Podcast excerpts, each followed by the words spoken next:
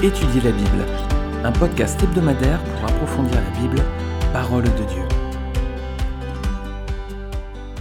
Bonjour à tous, ravi de vous retrouver pour euh, cette étude, cette nouvelle étude. Alors cette semaine, on va débuter l'étude du dernier personnage important du livre des juges.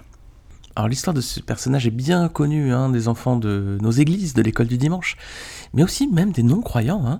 Ça fait partie de ces histoires bibliques dont tout le monde a entendu parler. Le déluge avec l'arche de Noé, David et Goliath, Samson et Dalila. Voilà, et bien c'est justement la vie de ce personnage, Samson, que l'on va étudier durant les prochaines semaines. Alors, on débute dans Juge 13, on va lire le récit de sa naissance, c'est les cinq premiers versets, donc Juge 13, versets 1 à 5. On que les Israélites firent encore ce qui déplaît à l'Éternel, et l'Éternel les livra entre les mains des Philistins pendant quarante ans. Il y avait un homme de Tsoréa du clan des Danites qui s'appelait Manoach. Sa femme était stérile et n'avait pas d'enfant. L'ange de l'Éternel apparut à la femme et lui dit Te voici stérile sans enfant.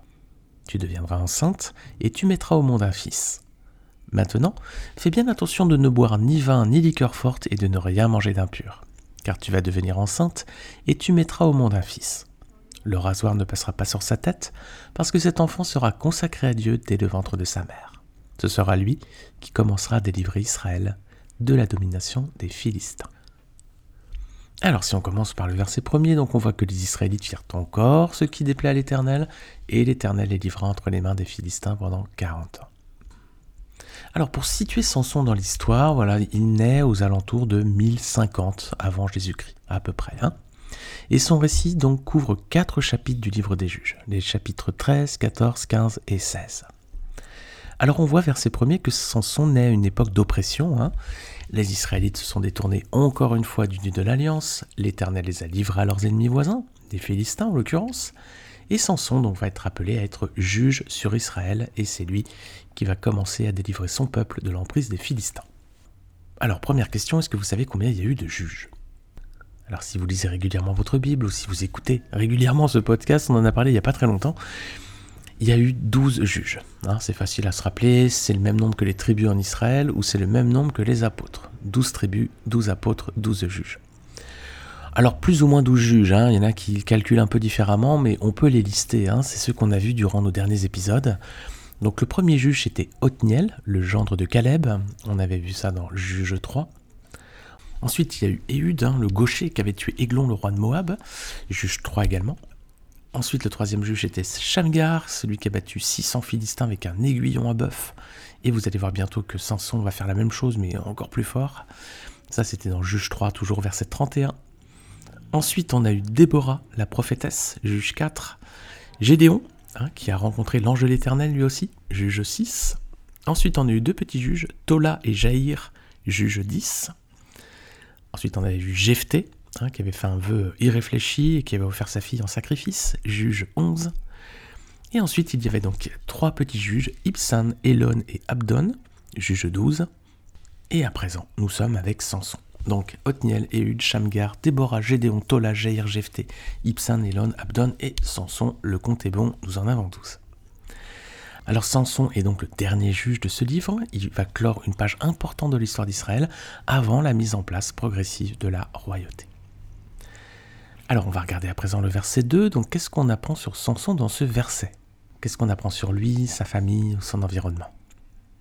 Bah, Déjà que son père s'appelait Manoach, il était originaire de Tsoréa, donc il appartenait à la tribu de Dan. Et sur sa mère, on voit qu'elle était stérile et qu'elle n'avait pas d'autres enfants. Donc Samson était le fils premier-né, il n'y avait pas de frères et de sœurs avant lui. Alors, est-ce que vous voyez d'autres personnages bibliques qui ont été stériles avant d'enfanter? Alors là aussi, hein, si vous êtes un auditeur régulier d'étudier la Bible, on a posé cette question à deux ou trois reprises déjà. Rappelez-vous, il y a eu Sarah, hein, l'épouse d'Abraham, qui donc a donné naissance à Isaac. Ensuite Rebecca, l'épouse d'Isaac, qui a donné naissance à Jacob et Ésaü. Et ensuite Rachel, l'épouse de Jacob, qui a donné naissance à Joseph et Benjamin. Donc déjà les trois épouses des trois patriarches étaient stériles avant que le Seigneur intervienne et leur permette d'avoir des enfants. Alors, dans l'Ancien Testament, il y a encore Anne, la mère de Samuel. Vous pouvez relire 1 Samuel chapitre 1. Et puis dans le Nouveau Testament, il y a Élisabeth, donc la mère de Jean-Baptiste. Alors, à son tour, la naissance de Samson est miraculeuse et à plus d'un titre. Regardez le verset suivant. L'ange de l'Éternel apparut à la femme et lui dit, Te voici stérile sans enfant, tu deviendras enceinte et tu mettras au monde un fils. Alors c'est pas une naissance banale, hein Pourquoi? Bah déjà donc sa mère était stérile, et puis en plus c'est l'ange de l'Éternel qui vient annoncer sa naissance. Alors l'ange de l'Éternel, les amis, hein, c'est Christ en personne, hein, c'est ce qu'on appelle une Christophanie, c'est-à-dire une apparition de Jésus-Christ. On avait déjà eu l'occasion de voir euh, ces apparitions dans le détail et, d'argumenter pourquoi ce sont des apparitions de Jésus-Christ. C'est dans un épisode que j'avais fait à Noël, bonus spécial Noël, Jésus-Christ dans le livre des juges.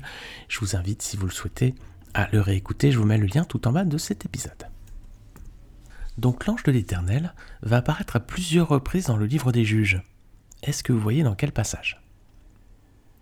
Déjà, c'était devant Josué et tout le peuple à la fin de la conquête du pays promis. C'était au tout début des juges, c'est juges 2 versets 1 à 5. Alors je vous laisse regarder le, passage de votre côté si vous le souhaitez. Il était apparu également à Gédéon. Voilà, juge chapitre 6, on a eu l'occasion de voir comment Gédéon avait contesté trois fois avec l'ange de l'Éternel.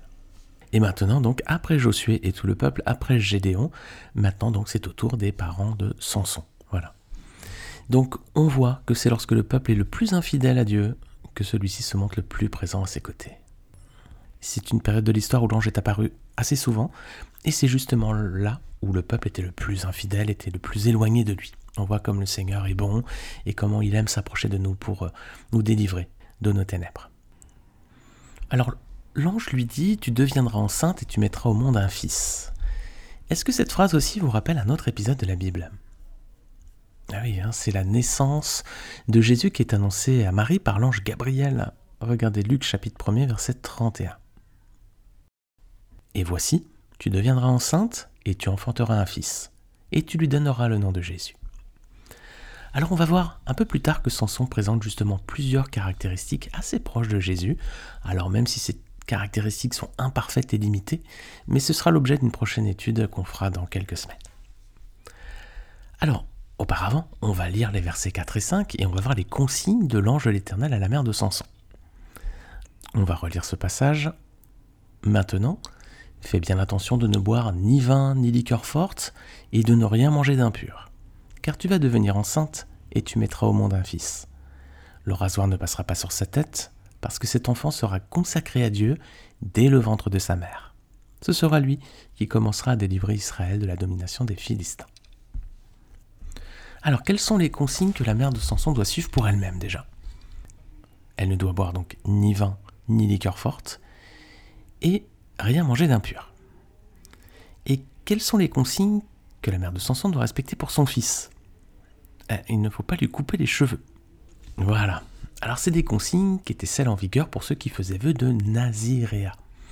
C'est un mot qui vient du verbe hébreu naza, naza qui signifie dédié, consacré, séparé. Donc Naziréa, ça a le sens de se consacrer à Dieu. Alors ce mot Naziréa n'a pas de lien avec le mot nazi hein, des Allemands pendant la Seconde Guerre mondiale. Parfois certains se posent la question, hein, est-ce qu'il y a un lien? Il n'y en a pas. Nazi la contraction de national-socialisme, donc il n'y a pas de lien du tout entre les deux. Il n'y a pas de lien non plus direct entre Nazaréen et Nazareth, la ville où a grandi le Seigneur Jésus-Christ. Nazareth, en hébreu, ça signifie germe ou rejeton. Et ça s'applique justement très bien à Jésus. Regardez avec moi Zacharie 6, versets 12 à 13. Tu lui diras, Ainsi parle l'Éternel des armées. Voici, un homme, dont le nom est Germe, germera dans son lieu, et bâtira le temple de l'Éternel. Il bâtira le temple de l'Éternel, il portera les insignes de la majesté. Il s'assiera et dominera sur son trône. Il sera sacrificateur sur son trône, et une parfaite union régnera entre l'un et l'autre. Donc voilà, un passage hein, qui désigne clairement euh, le règne du Messie. Hein. Alors même s'il n'y a pas de lien direct entre le mot Naziréa et Nazareth, eh bien ils sont liés malgré tout. Regardez Matthieu 2, versets 19 à 23. Quand Hérode fut mort, voici, un ange du Seigneur apparut en songe à Joseph en Égypte, et dit, Lève-toi, prends le petit enfant et sa mère, et va dans le pays d'Israël car ceux qui en voulaient à la vie du petit enfant sont morts. Joseph se leva, prit le petit enfant et sa mère et alla dans le pays d'Israël. Mais ayant appris qu'Archélaüs régnait sur la Judée à la place d'Hérode son père, il craignit de s'y rendre. Et divinement averti en songe, il se retira dans le territoire de la Galilée. et vint demeurer dans une ville appelée Nazareth, afin que s'accomplisse ce qui avait été annoncé par les prophètes, il sera appelé Nazaréen.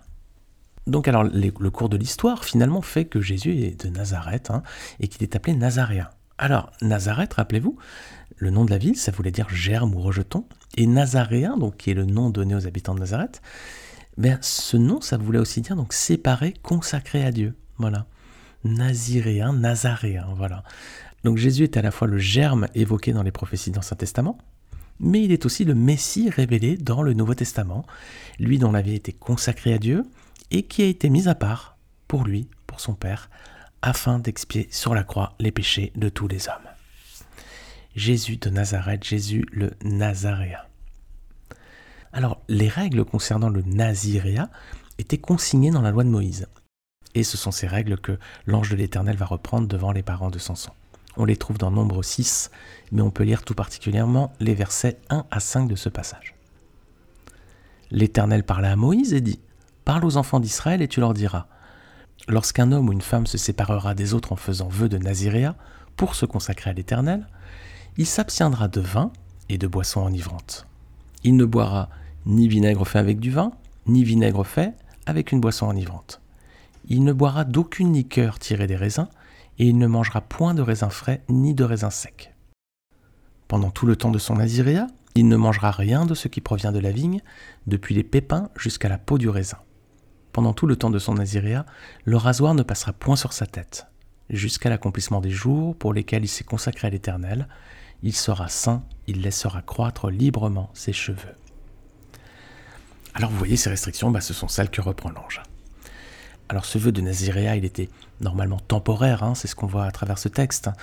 Pendant tout le temps de son Naziréa, le rasoir ne passera point sur sa tête jusqu'à l'accomplissement des jours pour lesquels il s'est consacré à l'Éternel. Voilà.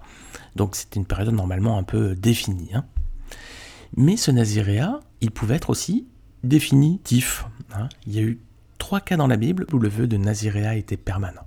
C'est Jean-Baptiste dans le Nouveau Testament, et dans l'Ancien Testament, on a Samuel, c'est sa mère hein, qui l'avait offert dans le temple de l'Éternel, hein. c'était la réponse à sa prière, elle qui était stérile, elle avait dit au Seigneur, si tu me permets d'enfanter, je te consacrerai cet enfant, et Samuel est resté consacré à l'Éternel toute sa vie. Et le troisième personnage, c'est Samson. Voilà. Alors, il n'y a pas Jésus dans cette liste-là, c'est pas précisé que le Seigneur avait fait vœu de Naziréa, mais il est l'homme consacré à Dieu parfait, évidemment. Mais dans le cas des hommes qui ne sont pas divins, nous avons trois cas. C'est Jean-Baptiste, Samuel et Samson qui ont été consacrés à Dieu durant toute leur vie.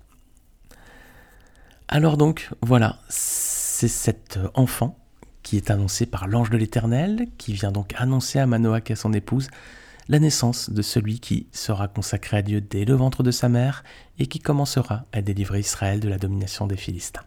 Et c'est ce que nous allons voir plus en détail à partir de la semaine prochaine. Merci à tous pour votre écoute, d'avoir été jusqu'au bout de ce podcast. J'espère que cette étude vous a édifié, que vous l'avez trouvée intéressante. Si c'est le cas, vous pouvez laisser un message sur euh, Spotify ou sur Apple Podcast. Vous pouvez laisser aussi une note en même temps. Et on se retrouve la semaine prochaine pour la suite du portrait de Samson, le douzième et dernier juge en Israël. Bonne semaine à tous et que le Seigneur vous garde.